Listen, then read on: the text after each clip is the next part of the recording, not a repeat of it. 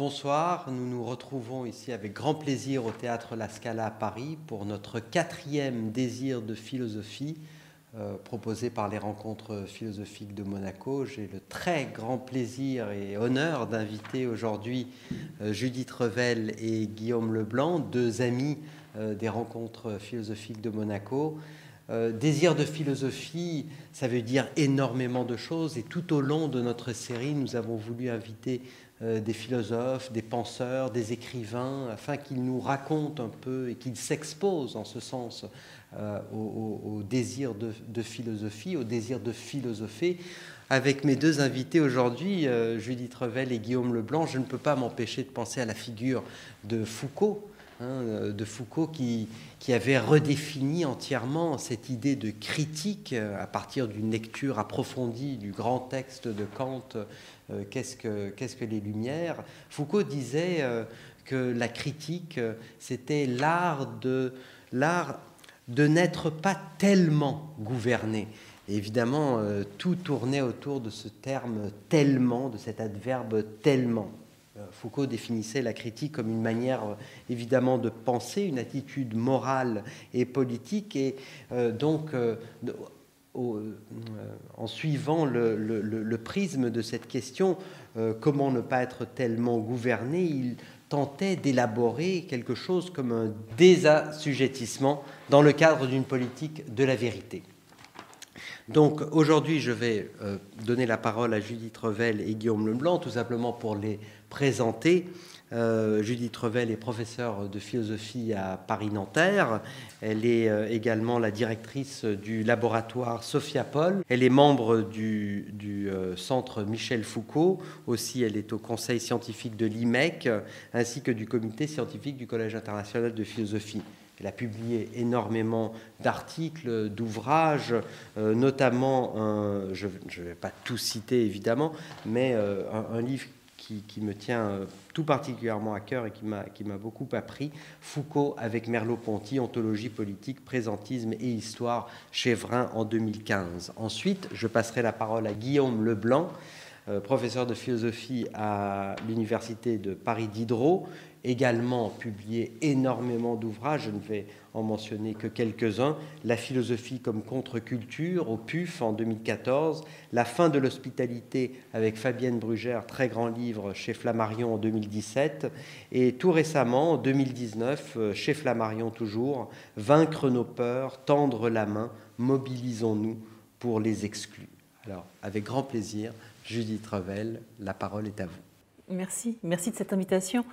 Euh, alors vous m'avez demandé, et moi j'ai suivi la consigne parce que je suis obéissante, peut-être pas tellement obéissante, mais presque dans les termes foucaldiens. Euh, j'ai essayé de réfléchir à cette histoire de désir de philosophie, puisque c'était votre, votre question. Et je ne sais pas si on peut, dans mon cas, parler de, désir de philosophie. Je pense plutôt qu'il euh, s'agit encore d'une envie de philosophie qui s'est transformée en un plaisir de faire de la philosophie. Puis après, en un besoin. Euh, et finalement c'est sur ce, parcours-là que je voudrais essayer de, vous dire quelque chose. Euh, aujourd'hui, c'est davantage dans des termes de, de, pratique de la philosophie que ce rapport à la philosophie s'impose à, moi, pratique qui est synonyme de, plaisir et de besoin. Alors, moi, je voulais faire autre chose. Euh, je voulais faire du théâtre, qui était ma grande passion, et puis je voulais faire médecine qui demeure encore aujourd'hui un petit peu un regret. Et je crois qu'il reste de l'une et de l'autre chose quelques traces dans ce que je suis devenue, y compris en tant que philosophe, et dans mon rapport à la philosophie, et dans mon rapport à la, à la, à la, parole philosophique. Pour le, pour le, théâtre, je viens de le dire, probablement chez moi, euh, ce, qui, ce, qui, fait que j'ai toujours aimé enseigner, c'est la pratique de la parole. Euh, l'enseignement de la philosophie, ou le fait de vous parler euh, ce soir, ou de se parler ensemble ce soir, euh, ça, mobilise quelque chose qui a, qui a rapport avec la construction d'une d'une relation par l'intermédiaire de la parole. Euh, j'ai dit parole, je redis parole, mais finalement c'est beaucoup plus que ça, parce que c'est aussi tout le corps qui est engagé. Ce soir on n'a pas de masque, mais parce que le visage, par exemple, est essentiel. Moi je parle beaucoup avec mes mains, et ça fait partie de moi. Et ça fait partie de cette relation, euh, ça fait partie de cette relation-là. Et puis ça engage aussi les conditions de cette relation. Il peut arriver que la philosophie ait besoin de langage technique. Euh, elle a souvent besoin de langage technique. Euh, c'est nécessaire, c'est pas un caprice, mais en, aucun cas, je crois qu'on ne peut perdre celui ou celle qu'on a en face, à qui on parle. Et moi, c'est quelque chose qui m'est absolument insupportable. Et je pense que ça vient aussi de cette idée que que la philosophie, c'est un certain rapport d'adresse, exactement comme au théâtre, qu'on s'adresse à quelqu'un, euh, qu'on rate parfois cette adresse, et dans ces cas-là, il faut recommencer. Euh, mais que ça fait partie du, pas seulement du métier, mais ça fait partie de la, du, cœur euh, de, la, de, la, pratique. Alors, je pense que c'est dû au sentiment très, très fort que j'ai eu très, très jeune, immédiatement en réalité, d'avoir eu accès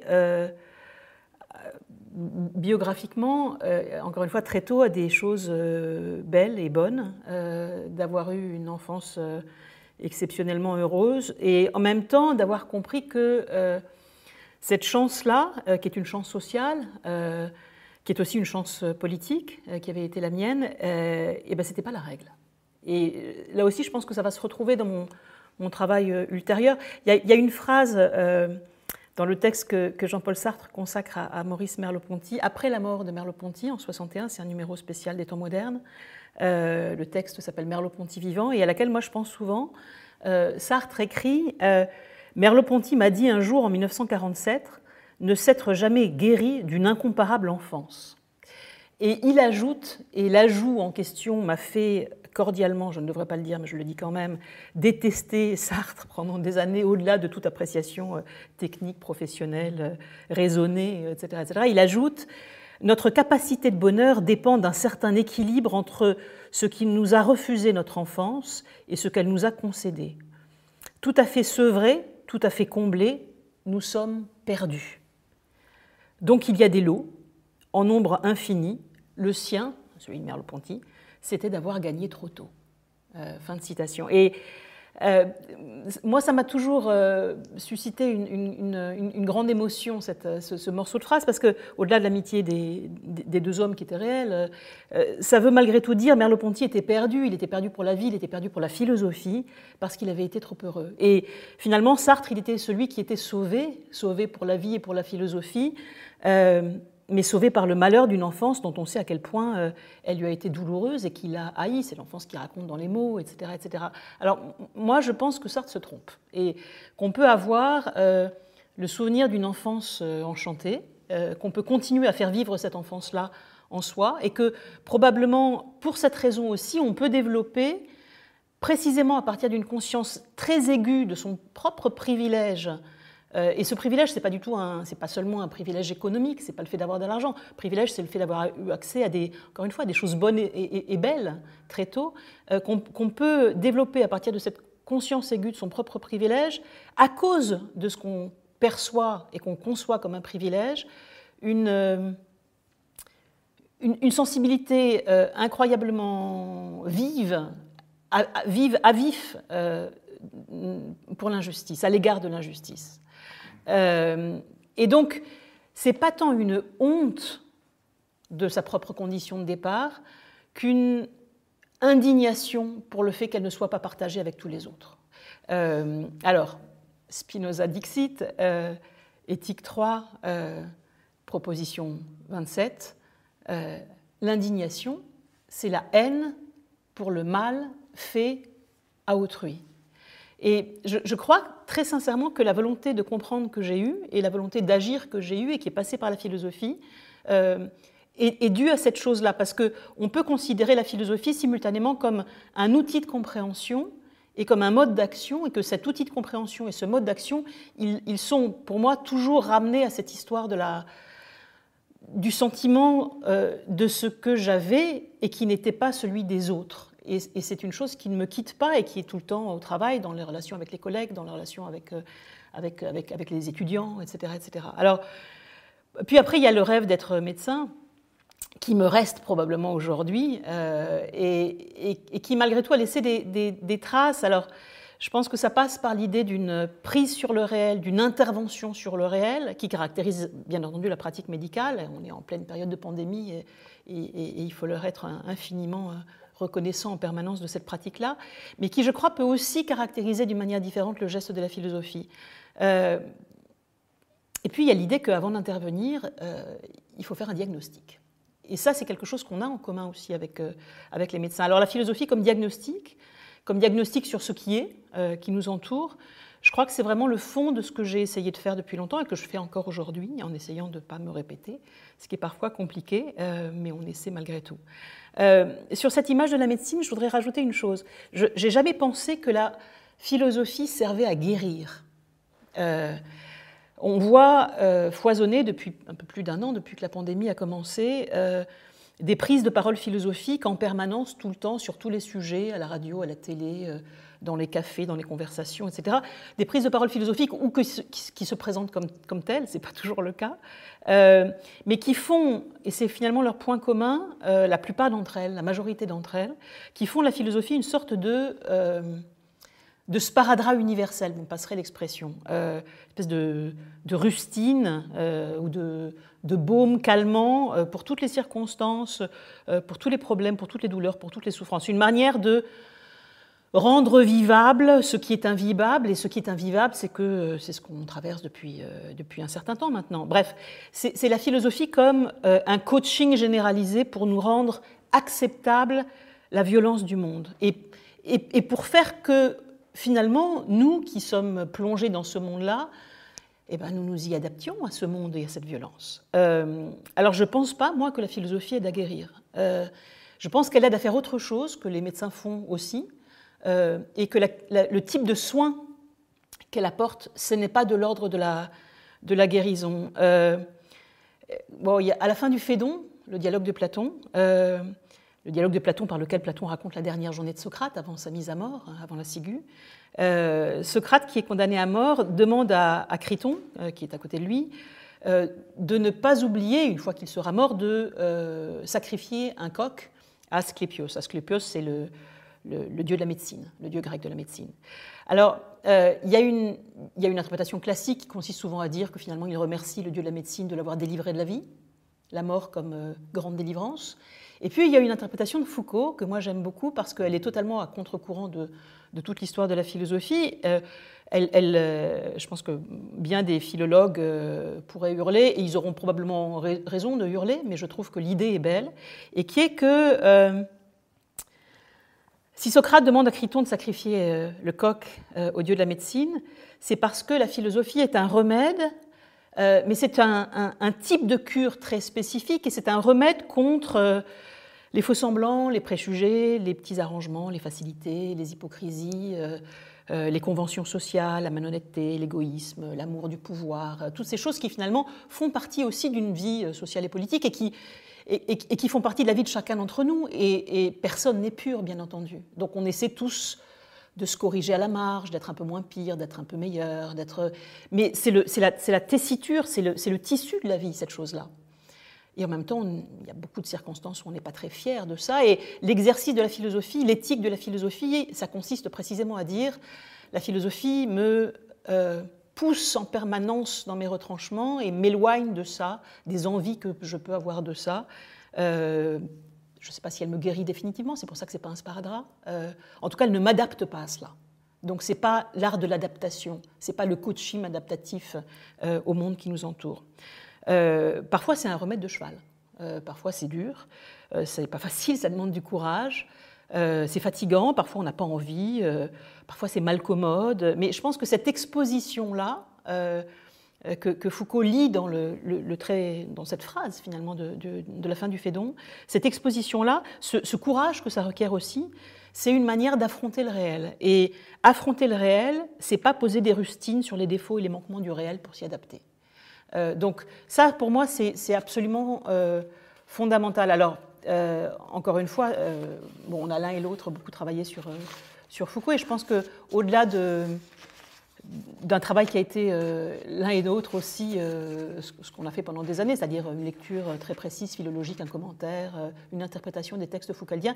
il y a une manière de prendre dans Foucault des choses qui sont des... Foucault utilise un beau mot, il dit des attitudes. Et une attitude, c'est n'est pas seulement une pause, une manière de, c'est une manière de se camper dans le réel, dans le réel, pas face au réel, dans le réel, et d'aborder le réel. Euh, et ben c'est exactement comme ça qu'on passe d'une curiosité ou d'une envie vague. Euh, c'était pas vraiment un désir, c'était une, une, imagination de ce que pouvait être la philosophie quand j'étais quand j'étais lycéenne et puis après étudiante, puis d'un plaisir aussi à un besoin. Parce que là, pour le coup, on est dans le, on est dans le besoin. Alors, il ne faut pas du tout imaginer ça comme un, en tout cas dans mon cas, comme, un, comme un sacerdoce héroïque. Il y, a, bien évidemment du plaisir, un très très grand plaisir, même si la nature de ce plaisir a changé dans le temps. Par exemple, je crois qu'au tout début, euh, je, pense avoir été énormément séduite par le jeu intellectuel que la philosophie représentait. Euh, j'ai toujours été fascinée par l'agilité que l'exercice de la philosophie euh, demandait, et je crois qu'au début, j'ai aimé la philosophie comme j'aime, euh, je ne sais pas, euh, Raymond Queneau, comme j'aime euh, Georges Perec, comme j'aime les travaux Loulipo, parce que j'aime la construction, j'aime la logique, j'aime la dimension presque ludique qui consiste à plier le langage à une contrainte, et finalement la philosophie c'est aussi une contrainte. tout ça c'était, et ça, demeure, extraordinairement excitant. Mais c'est probablement ce qui s'est un peu atténué avec les, les années. Et je, pense qu'aujourd'hui, mon plaisir, euh, le plaisir que je trouve dans la philosophie, il est ailleurs, il est dans, il est dans la netteté avec laquelle on réussit à poser un problème, à le formuler, et parfois, mais, seulement parfois, à tenter d'y répondre. Et les réponses, elles sont souvent insuffisantes. Et en même temps, c'est ça qui est passionnant parce qu'on y revient, on ne cesse pas d'y revenir. Je crois que c'est la netteté qui m'importe, et c'est ce qu'il y a de plus difficile, être net. Alors, ce sur quoi j'ai travaillé, euh, au-delà des auteurs auxquels j'ai consacré beaucoup de temps, il y a Foucault, il y a Merleau-Ponty, il y en a d'autres, euh, je crois que ces, ces trois questions, et euh, je crois que ces trois questions, elles ont fondamentalement à voir avec ces éléments biographiques, un, peu anecdotiques, faut bien dire, mais que je viens de vous donner, parce que en eux-mêmes, ils n'ont aucune valeur, et en même temps, quand j'y repense, alors ça fait un peu, ça fait un peu vieux crouton de dire quand j'y repense, je n'ai pas exactement l'âge, mais c'est pas grave. Quand, quand j'y repense, j'ai quand même l'impression que c'est ça qui a fonctionné comme un, moteur. La première de ces questions, euh, si je vais faire des grands massifs, hein, euh, c'est la question du langage. Euh, jusqu'à quel point le langage peut être un instrument de domination ou au contraire un instrument de, d'émancipation. C'est au cœur de la pratique de l'enseignement, c'est au cœur de la pratique du dialogue, c'est aussi au cœur de ce qu'on fait euh, ce soir en, parlant, en parlant, ensemble. Euh, je, crois que j'avais aussi la, perception très claire que la, prise de parole, ben, ce n'était pas une chose naturelle. Euh, et ce n'était pas une chose également répartie parmi les personnes. Que accéder à la parole, avoir une voix, savoir s'en servir, avoir la possibilité d'être entendu, et puis y compris des choses très physiques, poser sa voix, ce que je fais là maintenant, euh, euh, s'adresser aux gens avec le courage de regarder les gens. Euh, tout ça, c'était socialement, politiquement et bien entendu culturellement déterminé, et que avant de parler, de pouvoir parler, il fallait pouvoir oser le faire. Et ça, c'est pas du tout évident. du coup, ça m'a amené à travailler dans des directions assez différentes. la première direction, c'était la question de la possibilité euh, d'inventer des langues dominantes, ou alors, c'est la question du pouvoir, comment est-ce qu'on parle quand on est euh, le pouvoir ou quand on déploie un rapport de pouvoir sur les autres. Et puis, comment est-ce qu'on peut inventer, à l'intérieur de ces langues dominantes, au sens le plus large du, mot, hein, encore une fois, des, langues qui sont très largement partagées, euh, des langues mineures. Et ça, je pense que c'est un problème politique, bien entendu, mais c'est aussi un problème esthétique, euh, qu'est-ce qui se passe quand euh, certains inventent littéralement des langages nouveaux? Par exemple, qu'est-ce que c'est qu'écrire un livre qu'on considère comme nouveau? Qu'est-ce que c'est qu'écrire d'une manière qui n'a jamais été écrite avant? Qu'est-ce que c'est qu'être Flaubert ou Proust ou Joyce? Euh, Qu'est-ce que c'est qu'être Céline? Qu'est-ce que c'est qu'inaugurer du point de vue du langage? Et on pourrait poser la même question dans tous les arts, mais par exemple en peinture, qu'est-ce que c'est que peindre? En utilisant des couleurs, des instruments, un pinceau, un couteau, une toile, euh, des formes, euh, celles de la géométrie, qui sont les mêmes que celles de toute l'histoire de la peinture, ou presque. Et qu'est-ce que c'est que, brutalement, interrompre et ouvrir, créer du nouveau? Qu'est-ce que c'est qu'être Picasso, par exemple? Alors, je pense que cette dimension à la fois politique et esthétique de l'invention, elle m'a énormément fascinée parce que... Euh, ben parce qu'elle elle, questionne la possibilité de concevoir de la nouveauté, et de la nouveauté pas seulement comme un dehors total par rapport à ce qui est, on fait une chose excentrique qui n'a jamais été faite parce que c'est tellement bizarre que ça n'a jamais été donné, mais comme une, une, torsion très intime, comme une transformation qui vaudrait comme une innovation, comme une création, mais qui se ferait à partir de ce qui est déjà.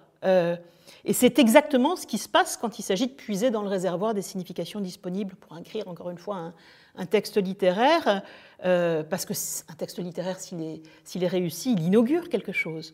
Et c'est exactement ce qui se passe, je viens de le dire, quand on, utilise des formes et des couleurs déjà existantes pour inaugurer un regard euh, sur le monde, un regard qui n'a jamais existé auparavant et qui, une fois qu'il aura existé, deviendra, deviendra notre lot commun, deviendra euh, le, patrimoine de, de, tous. Si je devais le dire de manière un peu brutale, la question, elle se résume à des termes très simples.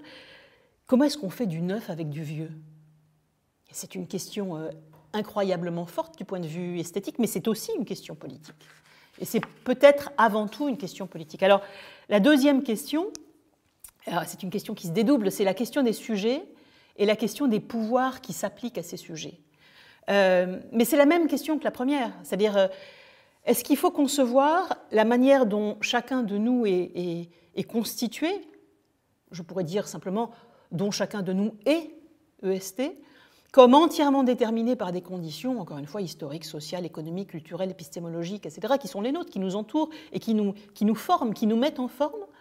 Ou bien est-ce qu'il faut au contraire euh, faire valoir quelque chose qui serait de l'ordre de, de la liberté totale, d'une liberté totalement intransitive, totalement rétive à toute forme de détermination, qui serait le dehors de ces déterminations euh, Ou est-ce qu'au contraire, on ne peut pas essayer de penser, non pas un troisième terme, c'est une sorte de, moyen terme qui serait euh, tiède entre la liberté et les formes de domination, mais qui serait la liberté comme un exercice de torsion permanente ou de déplacement permanent à l'intérieur des déterminations existantes. Donc on ne s'accommode pas des déterminations existantes, mais on les travaille de l'intérieur. Euh, je, crois très profondément, et là aussi c'est une leçon très, très foucaldienne finalement, que notre euh, manière d'être des sujets, notre être sujet, elle est à la croisée euh, de, de, ces deux lignes. On n'est ni totalement assujetti, mais on l'est quand même, ni totalement libre, mais on l'est quand même. Alors on peut le dire dans toutes les langues, on peut le dire par exemple en latin, sujet ça vient de deux racines, euh, deux formes grammaticales en réalité du même mot. Euh, on est à la fois subjectus, subjectus c'est le mot latin qui veut dire qu'on se trouve en dessous, dominé, sujet, un peu comme quand un roi s'adresse à ses sujets, et puis on est aussi subjectum, et subjectum c'est euh, le mot qui veut dire le sujet grammatical, la forme qui est sous tous les verbes d'action. Quand je dis je fais, je parle, je pense, je, m'adresse, ce, jeu-là, ce jeu d'action, sujet grammatical. Euh, alors comment est-ce qu'on fait valoir de la liberté depuis l'intérieur des rapports de pouvoir? Comment est-ce qu'on est à la fois subjectus et subjectum? Comment est-ce qu'on fabrique aussi de la liberté depuis l'intérieur des rapports de pouvoir? Je pense que c'est ce type de question moi, qui m'a passionné. Puis il y a le troisième euh, motif, et je vais en, finir parce que je suis un peu longue, c'est une, troisième formulation de tout ça ensemble.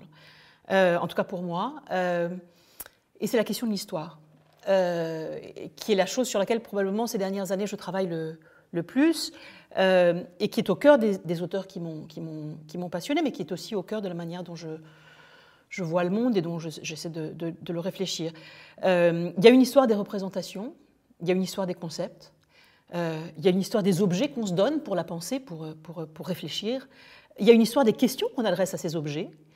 Et cette histoire-là, euh, parce que c'est une histoire, elle est faite d'émergence et de disparition, de choses qui surgissent et qu'il s'agit de penser et qui n'ont jamais existé, par exemple la pandémie, par, le, par exemple le fait de plus avoir euh, un visage ou d'avoir un demi-visage pendant un temps déterminé, qu'est-ce qu'il advient de nos relations humaines? Donc il y a des choses qui émergent, et puis il y a aussi des choses qui disparaissent ou qui se reformulent, et finalement on est dans un régime de retravail permanent de ce qui est, par ce qui ne cesse d'advenir, de se sédimenter, de se stratifier, de se transformer, et puis aussi parfois de, disparaître. Et c'est quoi tout ça? Eh ben, C'est ce qu'on appelle l'histoire. C'est cette euh, épaisseur stratifiée qui est euh, notre, notre milieu. Alors, du point de vue de la méthode, euh, qui est importante en philosophie, ça signifiait que et c'est ce que je ne cesse de faire, il s'agissait en permanence, dans ma pratique de la philosophie,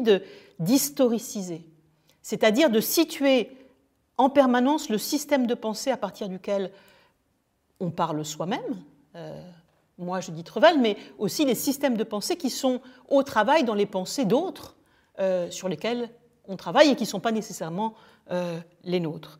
Euh, alors c'est intéressant parce que situer le système de pensée à partir duquel on, parle, ça pose aussi le, problème de ses limites.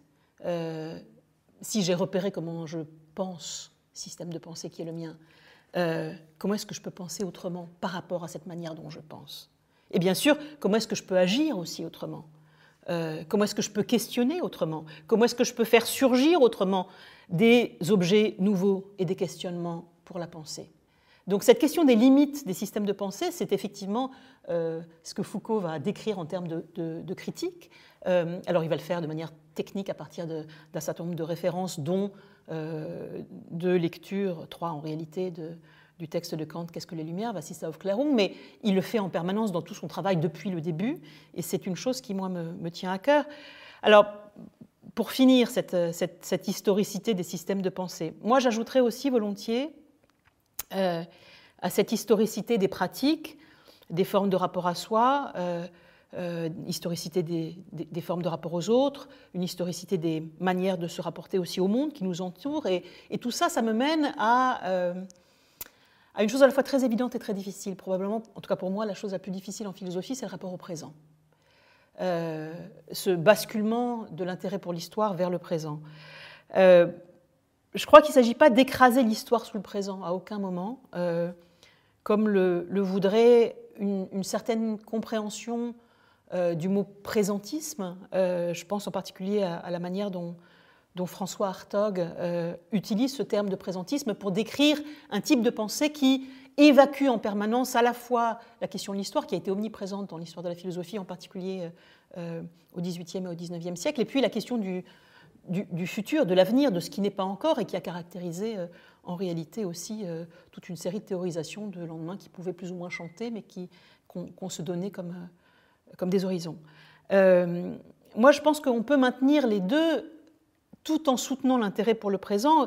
On peut même faire valoir, me semble-t-il, quelque chose comme un diagnostic sur le, sur le présent. Vous voyez que je, je renonce jamais totalement à la médecine, même 30 ans après. Euh, parce que le, diagnostic, ce n'est pas euh, nécessairement un jugement sur le présent, même si souvent ça l'est aussi.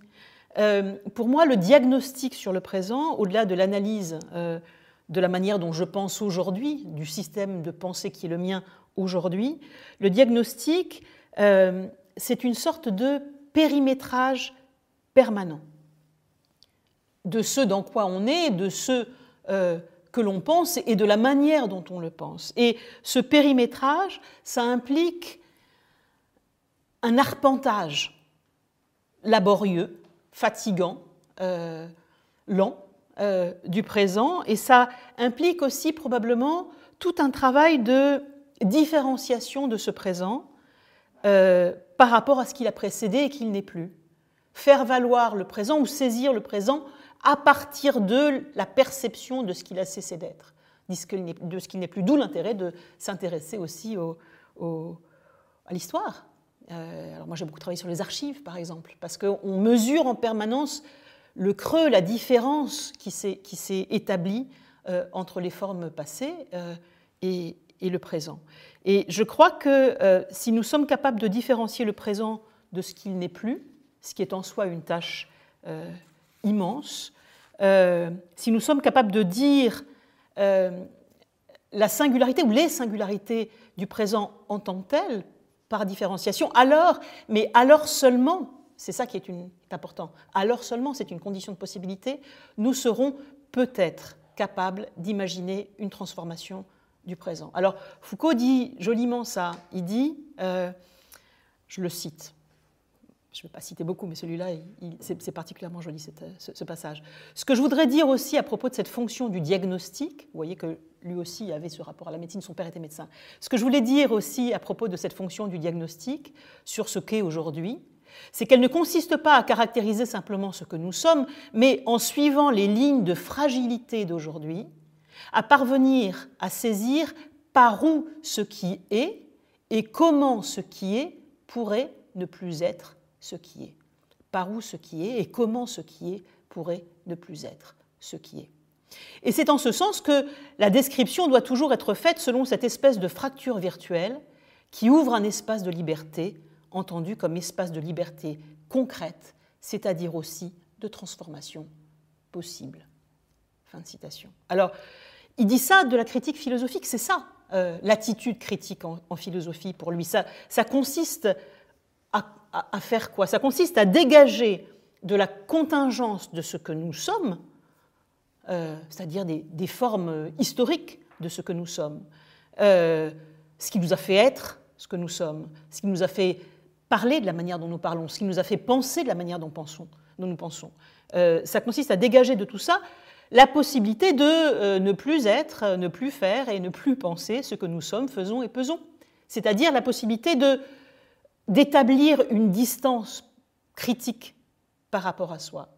Et ce qui me, m'émeut beaucoup euh, et ce qui ne cesse de me, de, me susciter, alors non pas du désir, mais du plaisir et, du besoin, c'est que cette pratique de la philosophie, elle est extraordinairement quotidienne, immédiate, euh, matérielle. C'est la, philosophie comme activité critique du quotidien. C'est la philosophie qui affronte une espèce de, d'épaisseur sédimentée de notre histoire, mais c'est aussi une idée de la philosophie qui implique quelque chose comme une euh, exigence éthique et politique absolument extraordinaire. Alors ça vaut peut-être la peine qu'on sacrifie un coq à Asclépios. Merci beaucoup Judith Revel pour ce très très bel exposé. On va revenir, on va, on va euh, faire un, petit dialogue après, mais je passe la parole maintenant à, Guillaume Leblanc. Euh, merci beaucoup euh, Joseph pour cette très belle invitation. Je suis ravi de discuter avec Judith à partir de sa très belle intervention. sans doute y aura-t-il des lignes parallèles qui vont peut-être se mettre en place.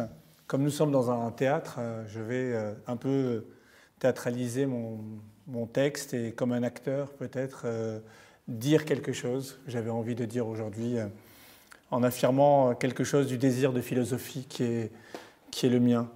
sans aucun doute, il n'y a pas de philosophie sans désir. L'étymologie du mot l'atteste, se rendre ami de la sagesse en la désirant, c'est désirer ce désir au point d'y consacrer une vie. Mais de, quel désir parle-t-on au juste? Peut-être le désir d'une chose, de cette chose appelée philosophie, se referme-t-il trop vite sur les frontières d'une existence? Et alors on a quelque chose comme l'illusion d'une biographie, d'un parcours. L'existence déplierait un désir, l'accomplirait dans des dits et écrits. Et du désir de philosophie, il n'y aurait alors à retenir que la conversion première du désir vers la philosophie s'écartant du coup de tous les autres désirs, activités voisines, concurrentes, fermant la porte à tous les autres courants d'air. Mais ce désir, savons-nous réellement à quoi il se rend aveugle quand il se dirige ainsi vers la philosophie? Quelles sont les forces sociales qui l'entretiennent ou à l'inverse qui l'empêchent Quelles sont les coordonnées sociales, raciales, genrées de cette philosophie nommée désir? Voilà qui nous reconduit vers toutes les conditions sociales, politiques, économiques, nationales, historiques, qui font et défont une vie, et que j'ai sans aucun doute situé au départ, pour moi, quand j'ai commencé à faire ce qu'on appelle la philosophie, à l'extérieur de mon propre désir de philosophie, pour mieux éprouver dans ma vie quelque chose comme une conversion à la philosophie, que j'avais décidé de faire mienne, adolescent, et qui prenait au départ la forme de livres rangés dans une bibliothèque, dans un coin de bibliothèque. Et en regardant dans le rétroviseur, pour y surprendre à la fois terrifié et étonné les contours d'une route, je me rends compte que mon désir de philosopher, sur lequel au fond je n'ai jamais cédé, hein, Freud disait il ne faut pas céder sur son désir, s'est métamorphosé. D'un désir sans condition, faisant la loi aux existences, peut-être de façon un peu arrogante, il est devenu un désir plus modeste, sous condition des vies ordinaires C'est cette transformation dont je souhaiterais rendre compte dans les quelques moments qui suivent. Et peut-être que pour commencer, comme nous sommes dans une fiction, on a besoin d'un paysage. Alors je propose un paysage grec, c'est vers lui que je vais en tout cas. Jeune homme un peu précipité, fébrile, lisant La République sur un ferry de Platon. La République, pas le ferry. Commençant mes études avec des livres de Platon dans les poches. Et dans ce texte capital de notre grande histoire de la philosophie, La République, il y a ce coup de dé qui lance l'éternelle partie de la philosophie. Philosopher, nous dit Platon, c'est affaire de désir. C'est même à cela qu'on reconnaît la philosophie.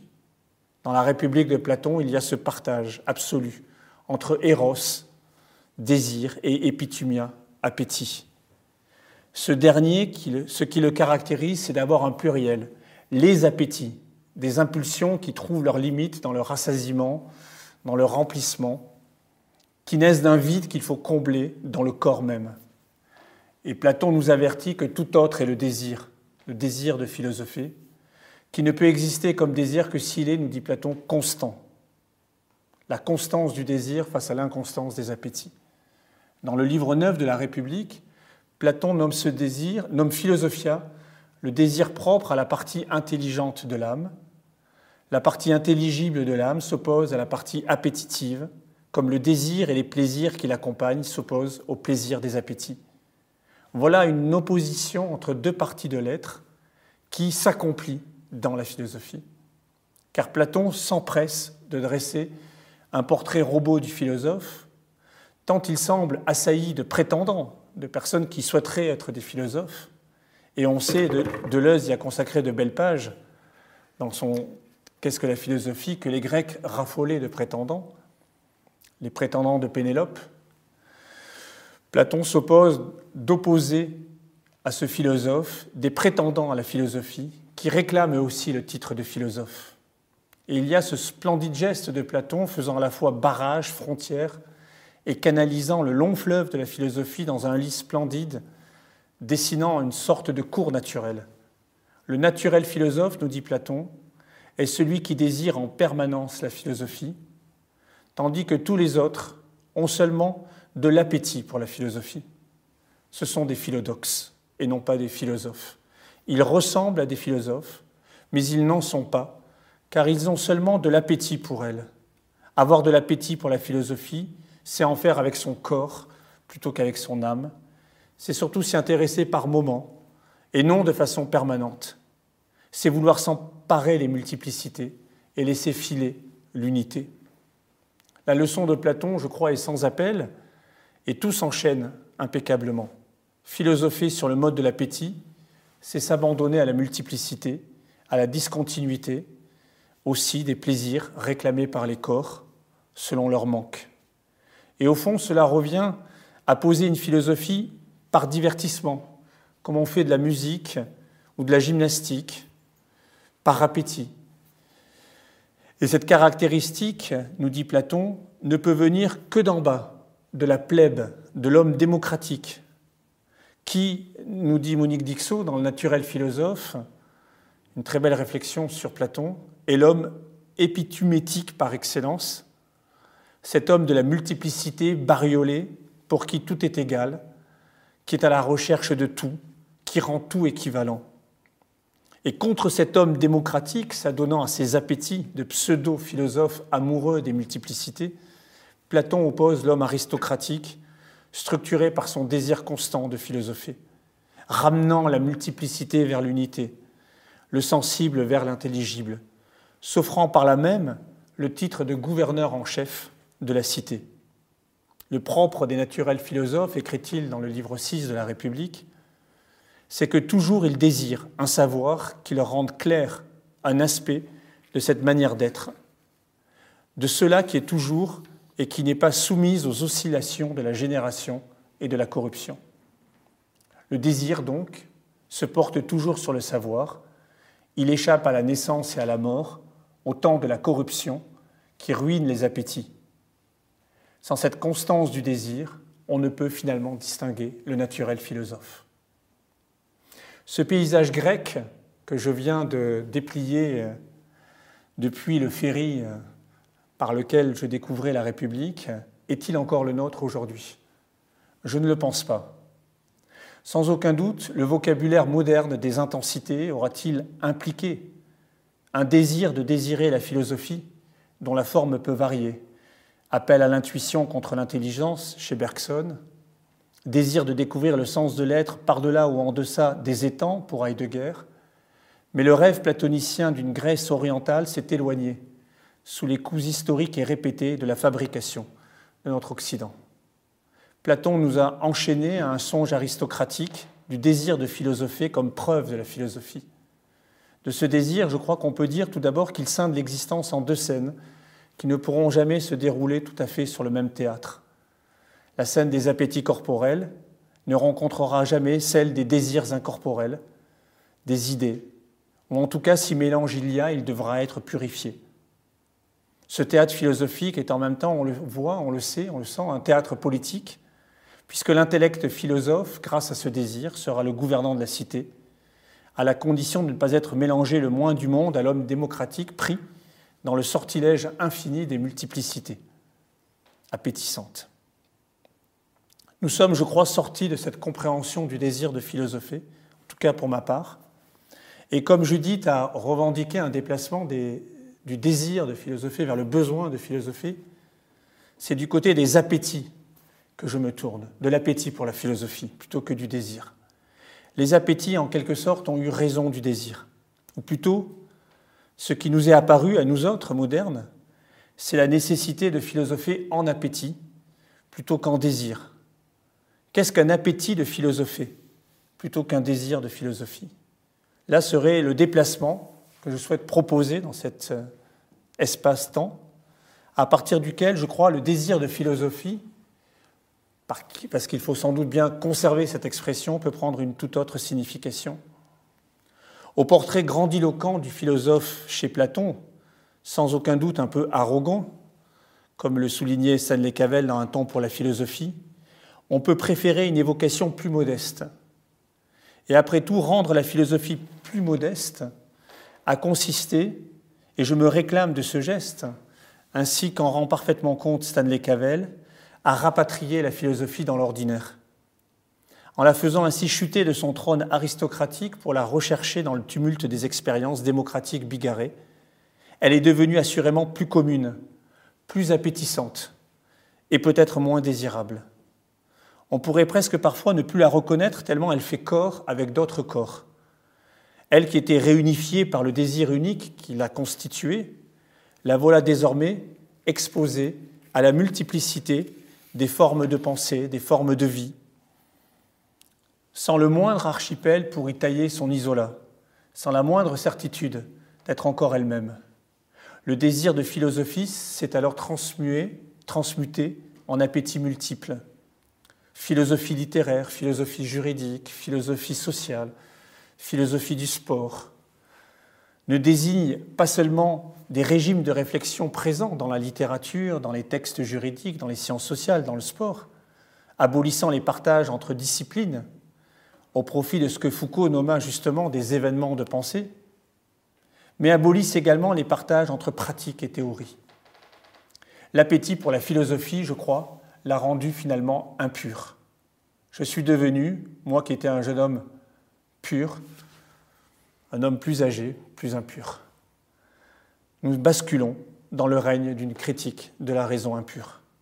Qu'est-ce qui se joue dans cette transmutation d'un désir de philosophie en appétit pour la philosophie?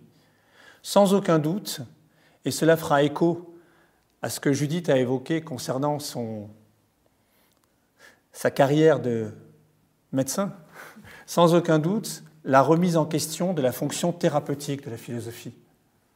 Depuis Socrate, nous renseigne Cavell, je cite Cavell, la philosophie commence par une aspiration au thérapeutique. La philosophie se perçoit elle-même comme guidant l'âme ou le moi, de l'emprisonnement en soi vers la lumière ou vers l'instinct de liberté. Fin de citation. L'érotique de la vérité, qui a pour nom philosophie, n'a de sens que si, en, séparant, en se séparant de la voracité mortelle des appétits, elle guide l'âme vers le bien, grâce à l'ultime métamorphose d'un soi qui, finalement, peut d'autant plus se convertir à lui-même que cette conversion lui apparaît comme une médecine, comme une affaire de santé. Cette généalogie médicale de l'homme de désir, de laquelle Foucault d'ailleurs aura tenté de s'extraire grâce à un usage des plaisirs autres, a noué le désir de philosopher à la réforme de soi, se transformer, se purifier. Peut-être est-ce cette séquence thérapeutique de la philosophie qui passe actuellement au second plan lorsque l'on s'efforce de ramener le mot de désir de son usage métaphysique à son usage quotidien, conformément à la proposition que je fais mienne de Wittgenstein dans les recherches philosophiques au paragraphe 116, lorsqu'il souhaite, je le cite, que nous ramenions les mots de leur usage métaphysique à leur usage quotidien, c'est-à-dire que nous les repensions à l'intérieur de nos formes de vie et non en rupture avec elles. Si tel est le cas, alors il n'y a plus à opposer désirs et appétits, mais à comprendre comment les appétits des vies ordinaires, dont je suis, font désir, et comment en retour le désir de philosopher se noue à ces appétits. Par quel biais, de quelle façon, selon quel mécanisme Pour Platon, le désir de philosophie ne peut que se confondre avec une philosophie de désir, au sens où désirer se laisse absorber dans désirer la philosophie, au prix d'une purification du désir, qui est en quelque sorte expulsé de sa gangue appétitive.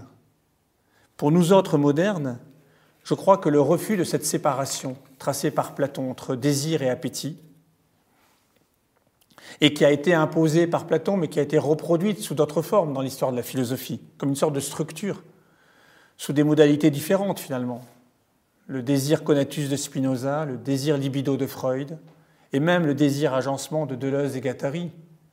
Il me semble que dès lors que nous refusons cette séparation entre désir et appétit, cette, ce refus de séparation s'impose précisément comme une conséquence de notre historicité de sujet social, qui est tout entier constitué et destitué par des désirs appétits qui font et défont les vies que nous sommes.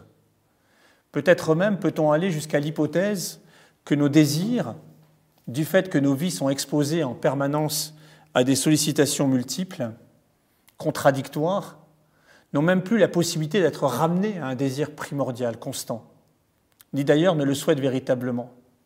Que se passe-t-il au fond s'il se trouve aboli en nous cette distinction entre désir et appétit? Abolition qui ne renvoie absolument pas à une décision, à une décision a priori, mais plutôt à une séquence historique. Nous sommes pris dans nos appétits, nous sommes exposés à eux, nous sommes constitués dans nos appétits à des séquences qui peuvent nous faire et nous défaire. Nous sommes aussi renvoyés par l'état de nos désirs à de l'indésirable qui nous trame et par rapport auquel il va falloir peut-être s'écarter comme une ultime force de vie. Et tout comme l'appétit pour la nourriture peut se transformer en aversion passagère, peut-être que l'appétit pour la philosophie peut se transformer en aversion passagère si l'on philosophe trop. Était-ce la raison qui faisait dire à Descartes qu'il ne fallait philosopher pas plus d'une heure par journée? Était-ce la raison qui poussait Hume à jouer au tric-trac, à continuer à voir ses amis, pour limiter son penchant pour la philosophie afin que ce penchant ne devienne pas trop exclusif et ne le rende malade en l'acculant au désespoir? Il me semble qu'on peut interpréter l'appétit pour la philosophie d'une autre manière et c'est vers elle que je voudrais conclure. On peut l'interpréter, cet appétit pour la philosophie, comme la multiplicité de rapports à la philosophie qui font que le désir de philosophie aujourd'hui ne sont pas réglés par un seul désir mais invente au contraire une pluralité d'expériences, de mondes philosophiques. Parler de désirs multiples en rapport à des appétits variés, c'est exprimer le désir que ces désirs finalement se rapportent les uns aux autres sans aucune carte préalable. Et peut-être est-ce la raison pour laquelle il nous apparaît aujourd'hui désormais impossible de produire des délimitations entre les disciplines, mais aussi à l'intérieur de la philosophie car les digues qui canalisent les désirs de philosopher ont rompu, de telle sorte que justement, l'appétit que j'ai pour une œuvre d'art peut se transformer, se transforme en revendication de goût politique, éthique. Quand nous ouvrons la République de Platon, nous avons l'impression que la philosophie doit être remise à sa place, centrale, qu'elle doit occuper le centre, et elle ne peut l'être qu'à la condition que tous les prétendants à la philosophie aient été également remis à leur place, de cordonniers, d'artisans, de poètes chassés de la cité. Une distribution a priori des places semble bien être la condition d'un désir constant de philosopher. Platon, dans le livre 6, dit ceci, puisque les philosophes sont ceux qui sont capables d'entrer en contact avec ceux qui subsistent toujours de manière identique et selon les mêmes termes, alors que ceux qui en sont incapables et se perdent en se dispersant entièrement dans les choses multiples ne sont pas des philosophes, lesquels parmi eux faut-il choisir comme chef de la cité? Interrogation donne une réponse allant de soi. Le naturel philosophe est à sa place, elle est centrale. Son désir de philosophie lui garantit les clés de la cité. Tout autre, je crois, est aujourd'hui la philosophie, dans la mesure où, justement, le philosophe n'est plus reconnaissable par un naturel, tant il est emporté par des appétits singuliers de philosopher qui sont multiples, tant il est emporté vers un dehors qui tantôt prendra la forme d'une entreprise, tantôt prendra la forme d'une université, tantôt prendra la forme d'un journal, tantôt prendra la forme d'un genre, d'une activité, d'une absence d'activité. Comme le souligne Merleau-Ponty, précisément, la philosophie est partout et nulle part. Elle n'est donc plus reconnaissable, parce qu'elle est située dans des demandes de philosophie qui procèdent de toute la société et qui déplacent l'analyse du côté d'un besoin de philosopher inscrit dans l'épaisseur des structures sociales et des formes de savoir. L'appétit de philosopher répond donc d'un besoin de philosopher qui n'est nullement indépendant de la configuration d'une société à un moment donné. La philosophie n'est plus lancée dans l'être par un désir auquel il faut revenir et qui constituerait sa structuration ontologique, mais elle est suscitée par des appétits inconstants, multiples, démocratiques, précaires, qui sont autant de désirs non fixés, errants, qui se développent dans toutes les régions du monde, sans aucune carte a priori, sans aucune hiérarchie. Elle est donc plus rappel transhistorique d'un sens de l'être, des formes, des idées, mais ce qui la suscite, c'est la singularité d'un exemple, d'un cas particulier, d'un problème. L'opiniâtreté a justement comprendre la singularité d'un cas. C'est à une sorte de déflagration du désir initial que l'on assiste donc, à son vieillissement peut-être. Et j'assume ici cette transformation autobiographique d'un désir de philosopher par prescription à des désirs de philosopher qui, finalement, en échappant à la vocation thérapeutique de la philosophie, renvoient à l'invention des façons de vivre, à leur singularité également. C'est ainsi que je me suis éloigné, d'ailleurs, presque à regret, comme on s'éloigne de sa jeunesse, des ontologies génériques pour me déplacer vers des ontologies historiques et sociales. C'est ainsi que je me suis éloigné d'une morale trop prescriptive vers des éthiques qui accompagnent davantage les formes de vie, du politique vers les politiques, toujours ce pluriel, explicite ou latent, qui est marqué dans le passage de la philosophie au philosophique. Une philosophie des voies ordinaires, due, par exemple, plutôt qu'une philosophie démonstrative du c'est-à-dire, pour reprendre la si belle distinction d'Avishai Margalit dans l'éthique du souvenir. Voilà en quelque sorte ce qui me guide de plus en plus. Le désir de philosophie n'est plus cet absolu commencement auquel faire retour pour se convertir à la philosophie. Il est lui-même pris dans la multiplicité des désirs d'une vie, et au même titre qu'eux, dépendant de tout un ensemble de conditions pour se réaliser. Un désir donc non plus sans condition, mais sous condition. Un désir sous condition de ressources financières, sociales, symboliques, narratives, sous condition également de partage du sensible, du visible, de l'audible, du pouvoir, tandis que le naturel philosophe est l'ombre laissée devant nous par un désir de philosopher miraculeusement intact, et d'ailleurs épargné par les conditions même d'habitabilité et d'inhabitabilité d'une société, le précaire philosophe,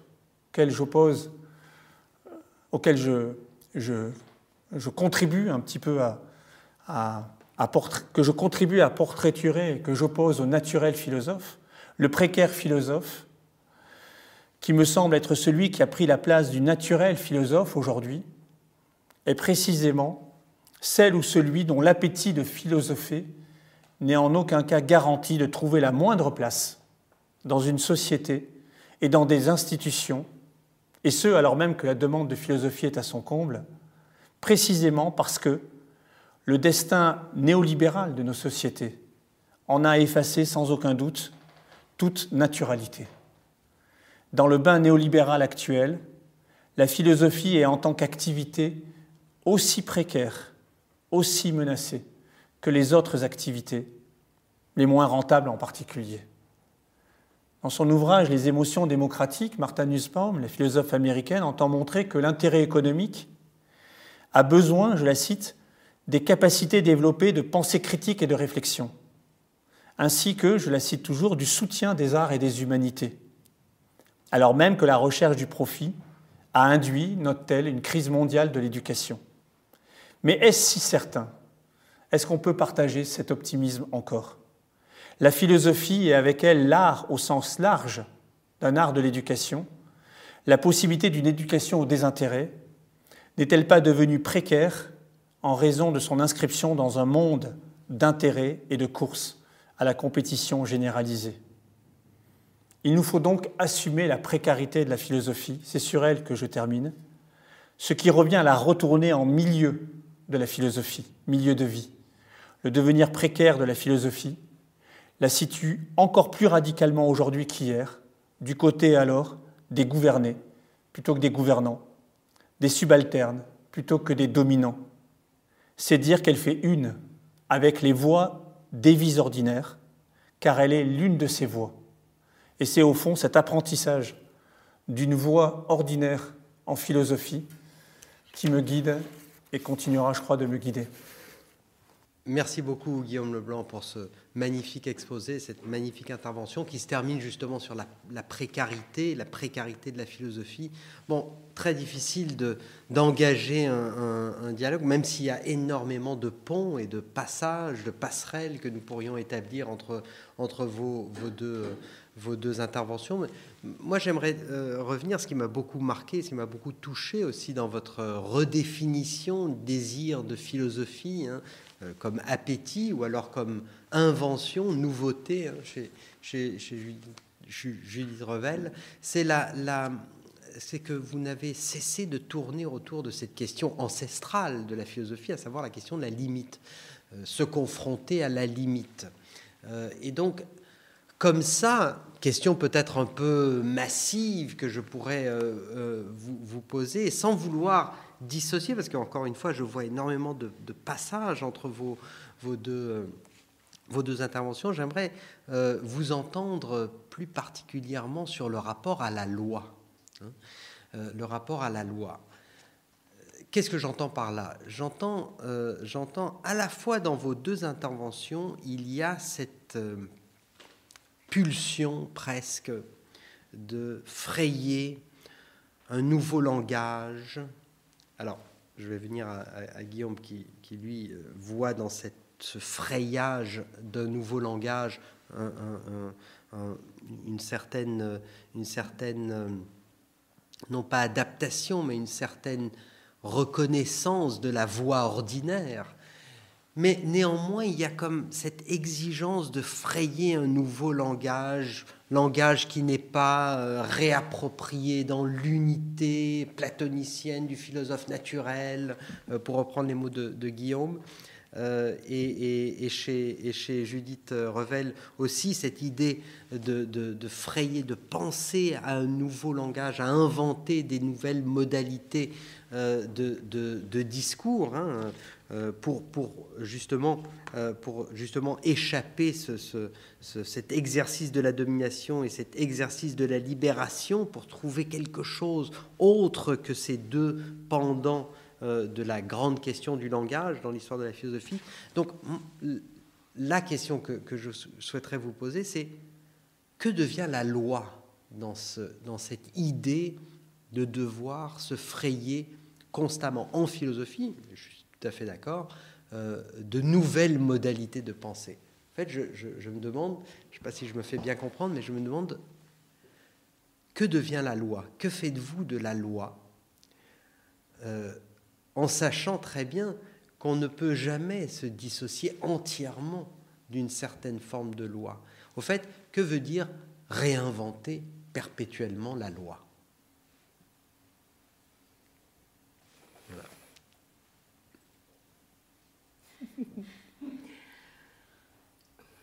La loi ou la règle? Ah non, oui, c'est une très bonne question. Euh, non, la loi, c'est-à-dire l'universel. Puisque vos deux interventions se, se, focalisaient sur cette nécessité de penser la multiplicité, de penser la singularité, de penser au plus près, soit dans la voie ordinaire, soit dans cette exigence proprement euh, foucaldienne, comme, vous le montrez à la fin de votre, la section Foucault sur, euh, dans le livre euh, entre Foucault et, Merleau-Ponty, hein, cette exigence foucaldienne de s'ouvrir à l'autre, plus que toute critique, presque un geste hyper critique de s'ouvrir à l'altérité de la façon la plus, la plus radicale. En tout cas, c'est comme ça que j'ai lu euh, les, multiples reformulations du mot critique chez Foucault, et tel que vous semblez l'analyser dans, dans ce livre euh, sur Foucault et Merleau-Ponty. Donc, au fait, la question qui, qui me travaille aujourd'hui, c'est face à cette exigence de la singularité, de penser la singularité que, que je partage, je me demande perpétuellement, alors qu'arrive-t-il à l'universel. Je pense que c'est, en tout cas pour moi, c'est plus facile de répondre si, c'est, si, le terme et si la question porte sur l'universel que si la question porte sur la loi, même si je comprends bien euh, le principe de traduction ou le passage de l'un à l'autre. Je crois qu'on a été habitué à penser l'universel de manière, euh, par une certaine histoire de la philosophie, et je ne vais pas la refaire ici, euh, à partir d'un certain nombre de conditions, sous conditions. Je crois que c'est l'expression qu'employait tout à l'heure Guillaume, et cette condition, elle était euh, soit la condition d'un partage entre ce qui était pur et ce qui ne l'était pas, et c'est effectivement ce qu'on voit dans la République de Platon, mais qu'on pourrait voir dans toute une série d'autres ontologies.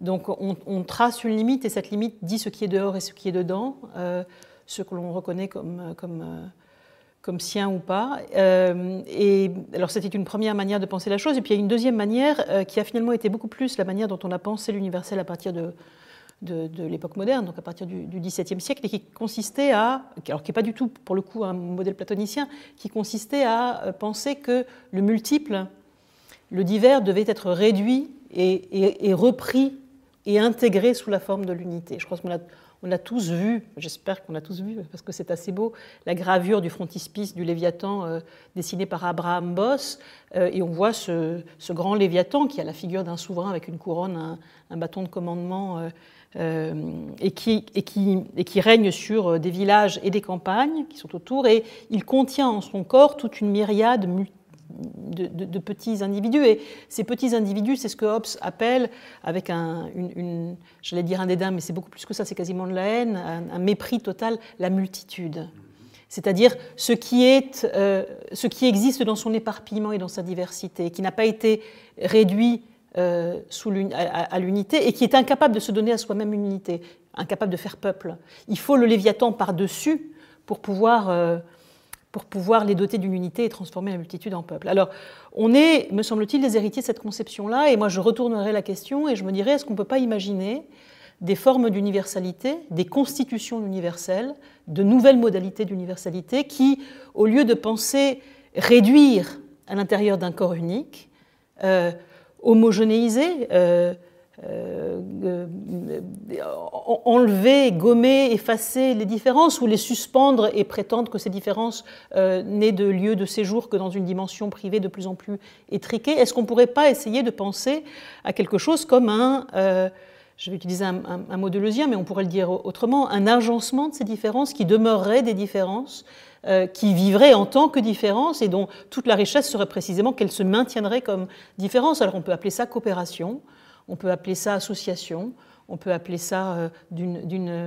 d'une multitude de mots, mais on peut appeler ça société, euh, et se dire que finalement, euh, il y a peut-être à interroger l'historicité de cette figure de l'universel qu'on mobilise sous, la, seule catégorie de la réduction à l'un. Qu'est-ce que c'est qu'une qu'est-ce que serait une nouvelle universalité non réduite à l'un, ou alors version platonicienne qui n'imposerait pas immédiatement euh, le partage du pur et de l'impur, des ayants droit et des non ayants droit, par exemple?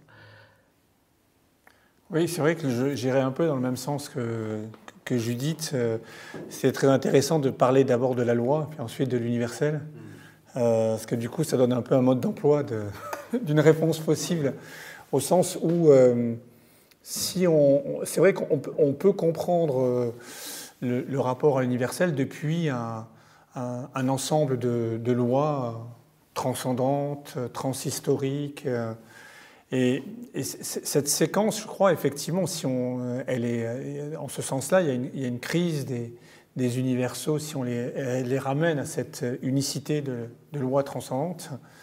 Mais ce qui est très intéressant, c'est qu'en fait, euh, c'est de, toujours réinscrire un ensemble, ce serait ça ma réponse, de toujours réinscrire un ensemble d'universaux, les universaux, de les réinscrire dans euh, des euh, espaces particuliers, de particulariser l'universel, ce qui ne veut pas dire le dissoudre, ce qui veut dire le situer. C'est-à-dire effectivement, je, je crois que on est passé d'un universel finalement transcendant à un universel situé, euh, et, peut-être aussi à quelque chose qui serait que euh, les, ce qui nous apparaissait avant comme euh, vraiment porteur d'une extrême verticalité, cette espèce d'universel auquel faire retour, devient aujourd'hui plutôt dans une forme d'horizontalité qui, pose problème, je suis d'accord, hein, mais dans une forme d'horizontalité, devient plutôt quelque chose comme une surface de projection euh, l'universel, au fond, je crois qu'il faut.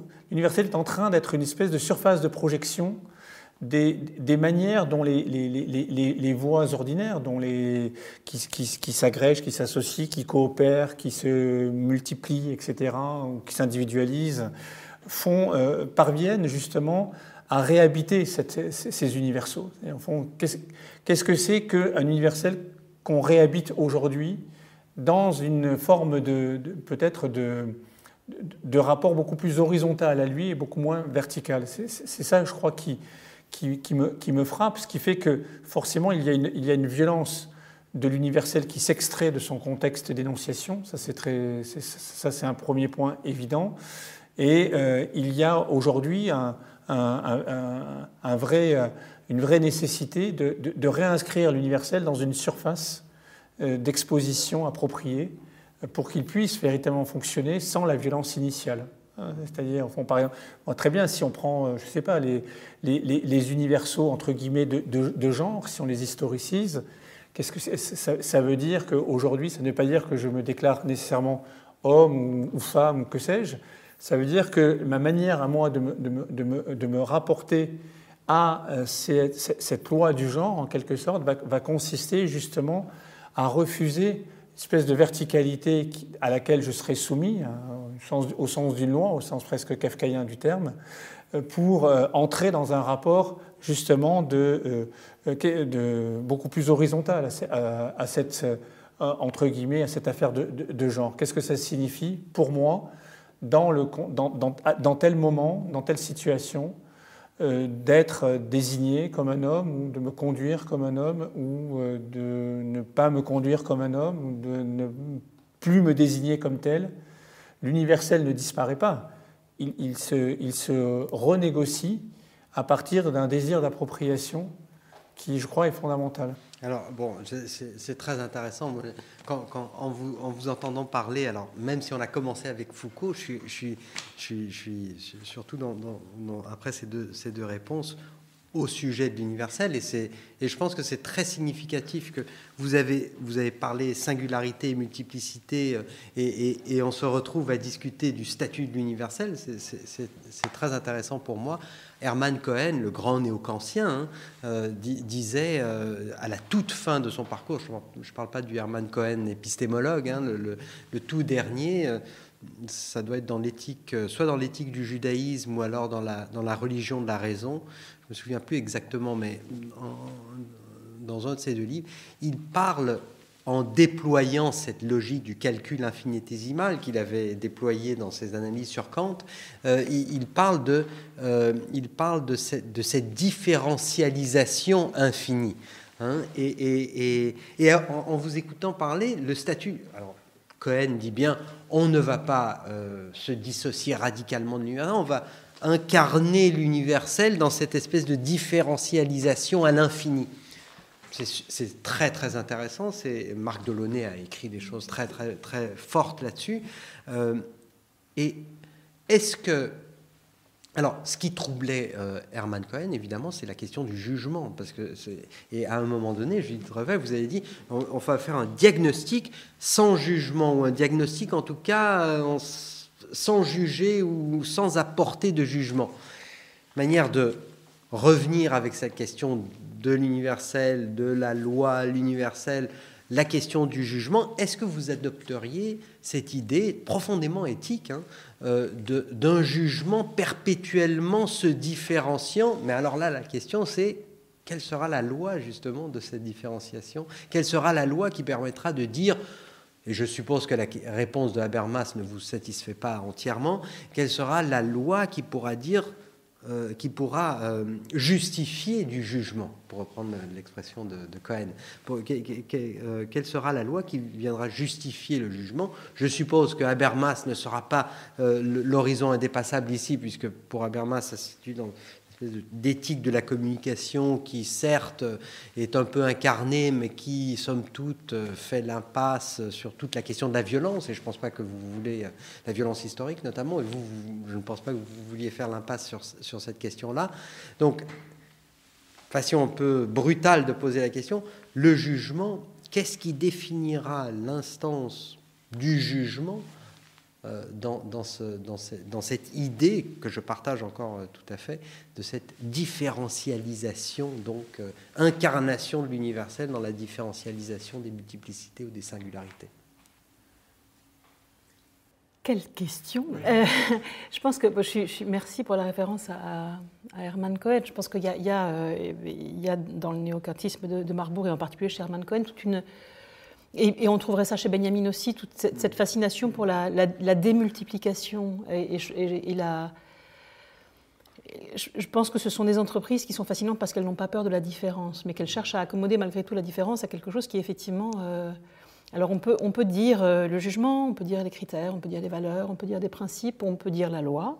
Euh, et je pense que le rapport au judaïsme ici compte énormément. Mais finalement, on tourne autour d'une question qui est une question qui a été posée et qui continue à être posée à Foucault, y compris dans les polémiques récentes et totalement idiotes et, stériles, et qui est quand on historicise, quand on euh, démultiplie, quand on fait valoir le quotidien à la place euh, du partage initial entre le pur et l'impur, quand on, quand on, quand on, s'inscrit dans ces gestes qui sont des gestes profondément euh, matériels et matérialistes et immanents, je pense que ça, on a vraiment ça en, commun, est-ce qu'on peut encore juger?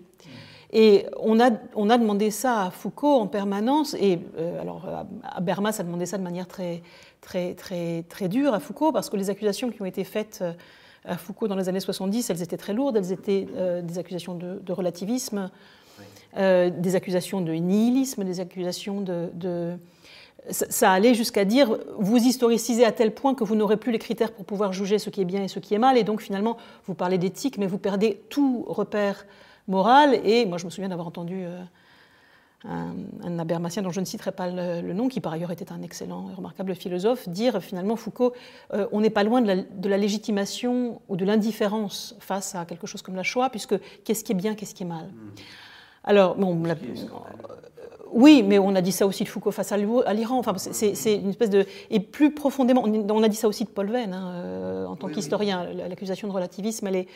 Qu'est-ce qui fait qu'on peut juger et qu'est-ce qui fait qu'on garantit encore les, conditions euh, euh, liminaires d'un jugement et donc de la reconnaissance du bien et du mal Et je pense que c'est à la fois une vraie question et une fausse question. Parce que. Alors, il y a une réponse de Paul Venn qui est, magnifique qui est dans, un texte de 78 qui s'appelle Foucault révolutionne l'histoire, précisément, euh, où, il explique c'est quoi un relativiste. Et un relativiste, c'est quelqu'un qui dit à telle époque on a pensé comme ci, et puis à telle époque on a pensé comme ça, et puis à telle époque encore on a pensé différemment, et puis et qui aligne comme des perles sur un fil différentes versions d'une même question, donc différentes réponses à une même question. Et là, Venn dit euh, face à cela, on est parfaitement légitimé à dire ceci est un relativisme puisqu'on ne sait pas quelle est la réponse qui est la réponse adéquate. Euh, et il dit mais je n'ai pas tenté de faire ça et Foucault, c'est là qu'il analyse Foucault, n'a jamais fait cela. Foucault est quelqu'un qui dit non pas euh, les Grecs ont pensé ça de la folie, puis après au Moyen Âge on a pensé ça de la folie, mais puis après à l'âge classique on a pensé ça, et puis après au 19e. Foucault dit il y a un moment où quelque chose que nous nommons encore aujourd'hui folie a émergé euh, ça ne veut pas dire qu'il n'y avait pas des fous avant, bien sûr qu'il y avait des. Mais la manière dont on a pensé ce qu'on appelle aujourd'hui folie, non pas seulement le nom, mais l'objet et le type de question qu'on a adressé à cet objet, ils ont une date de naissance. Euh, et on pourrait dire la même chose de ce qu'on appelle la clinique aujourd'hui, de ce parce que c'est le sous-titre, euh, la, récurrence chez Foucault des, mots qui indiquent la naissance est assez étonnante, la naissance de la clinique. Et, finalement, ce, questionnement-là, alors moi je retourne la question et je dirais, euh, n'est pas relativiste quelqu'un qui euh, se donne les moyens de juger à partir du moment où il a reconnu l'émergence de phénomènes nouveaux sur lesquels il devait constituer quelque chose comme des interrogations et de la pensée. Euh, ça ne veut pas dire que face à quelque chose, on n'a pas le droit ni la possibilité de dire c'est bien, c'est mal. la pauvreté m'indigne, l'injustice sociale m'indigne, la mise au silence des sans-parts, comme dirait Rancière, m'indigne, je crois qu'on a ça en, commun. Euh, mais au-delà de l'indignation, la fameuse indignation pour le mal fait à autrui, euh, et là, bien entendu, il faut reconnaître le bien et le mal. Euh, je pense que la, réponse que moi je donnerais, alors c'est une demi-réponse, mais c'est malgré tout une, réponse, elle est de dire il n'existe pas pour moi de, de, de réponse transhistorique à la question de la loi. C'est pour ça que ce n'est pas une réponse transcendante qui me satisfait, pour une raison très simple que euh, la loi ne peut pas me dire ce qu'il convient de faire ou ne me convient pas de faire, ce qui est juste et ce qui est injuste, indépendamment des conditions, d'émergence des problèmes que j'affronte. Euh, une perspective de généalogie. Oui, une perspective historicisée, ce qui, encore une fois, ne veut pas dire. Je vous donne un exemple très simple, j'ai parlé trop longtemps, mais je vous donne un exemple très, très, très simple. Foucault a fait, à de multiples reprises, l'histoire, comme l'ont fait des historiens par ailleurs, en philosophe, euh, d'une notion absolument fondamentale qui est la notion des droits de l'homme. Et Foucault dit il y a un moment où la, la pensée des droits de l'homme, qui est bien entendu fondamentale pour nous encore aujourd'hui, prend place. Et Foucault dit, le moment qui a inventé les droits de l'homme a aussi inventé les disciples, ce qu'il appelle les disciplines. Ce n'est pas une critique, ça ne veut pas dire que c'est mal, ça veut dire que c'est un moment historique qui a produit l'une et l'autre chose et que c'est intéressant de travailler sur les deux. Est-ce que ça veut dire que euh, toute référence aux droits de l'homme aujourd'hui euh, est vaine, nulle et non avenue et que, que c'est mal, entre guillemets. Ça n'a aucun sens, c'est pas bien, c'est pas mal. Ça a une origine historique et heureusement que ça existe parce que ça nous sert tous les jours. Mais moi, il m'importe de savoir que cette chose qui me sert tous les jours, y compris pour me battre contre des choses que je trouve injustes, ça a une date de naissance, ça a un moment d'élaboration et que ce moment d'élaboration, il n'est pas neutre et il va avec d'autres choses. Euh, et ces autres choses m'importent autant. Oui, il y a beaucoup de choses, effectivement, dans la question, dans la, réponse de Judith, euh, que j'aimerais faire retour. Peut-être, me disais en t'écoutant, euh, Joseph, que ça me faisait penser un peu au texte de Conrad, Au cœur des ténèbres, Out of Darkness, qui a été euh, après repris dans Apocalypse Now de, Coppola, quand il y a cette fameuse scène à la fin, on voit Kurtz dire mais dans le, roman africain, entre guillemets, de, Conrad, on a la même chose. Le jugement est notre échec. Hein. le jugement est notre échec, qui est en un sens une proposition qui est vraiment intéressante si on la replace dans le contexte un peu postcolonial de, de relecture qu'on peut faire aujourd'hui de Conrad euh, euh, par rapport à l'Afrique, où, on voit très bien comment finalement le fait de, juger euh, constitue une sorte d'impérium, procède d'une violence faite à la matière jugée forcément. Donc de jugement, on va très bien coloniser, on peut très bien unifier, etc. Et c'est pas tout à fait absurde de dire qu'une certain, une certaine histoire de l'Occident a, culminé dans, une sorte d'écarissage par les jugements euh, qui euh, euh, a pu faire dire à certains, comme à Deleuze, qu'il fallait un peu en finir avec le jugement. Ça, c'est un, premier point. et, et, ça n'exclut pas, effectivement, ce que disait Judith, qui est très juste, qui est qu'on on n'a pas à s'indigner d'une situation, qu'on n'a pas à percevoir le caractère intolérable d'une chose. Euh, parce qu'il me semble que là, on est, plutôt dans, le cadre de l'indignation ou de perception de quelque chose d'intolérable, on est plutôt dans le registre où on expérimente qu'un euh, état de vie est amoindri. Donc euh, l'amoindrissement d'un état de vie peut se mener, peut être diagnostiqué en dehors de euh, d'une référence normalisatrice à un jugement. Est-ce que ça implique du coup que tout jugement soit nul et non avenu? Je, ne pense pas, mais je pense, que de ce point de vue, ça relance une nécessité qui, euh, a un sens à voir avec la, philosophie depuis sa naissance, socratique, qui est la nécessité finalement de, de parvenir, pour juger, sans doute à se mettre à la place de, de celui de l'autre qui juge.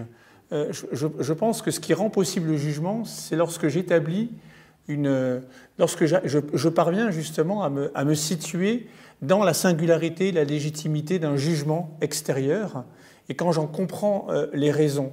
C'est-à-dire que euh, quand je refuse que mon jugement vienne justement normaliser et neutraliser le jugement de l'autre, mais quand il se fait accueil tolérant un petit peu de, de, l'autre jugement, cette espèce de communicabilité tolérante des jugements, qu'il ne faut pas ramener à, ce que Habermas faisait, mais, qui a sa, propre scène philosophique, elle me semble justement, en un certain sens, ouverte par le geste socratique de, départ, hein, qui est euh, de se soucier de, justement de, savoir que je ne sais rien, donc que mes jugements n'ont pas la pertinence que je crois qu'ils ont.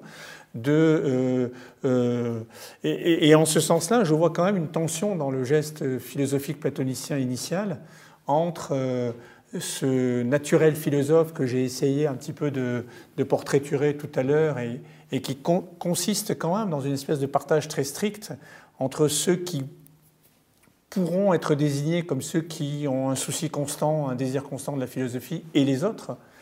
Et ce geste de Socrate, beaucoup, moins, beaucoup plus errant et beaucoup moins fixe, fixé, euh, y compris dans l'espace athénien, qui consiste à aller vers quelqu'un et à lui demander, au fond, euh, euh, comment il appréhende son propre être, hein, que ce soit un artisan, un poète, etc., avec cette simple idée que la maïotique, c'est ce qui permet à quelqu'un, finalement, de devenir philosophe.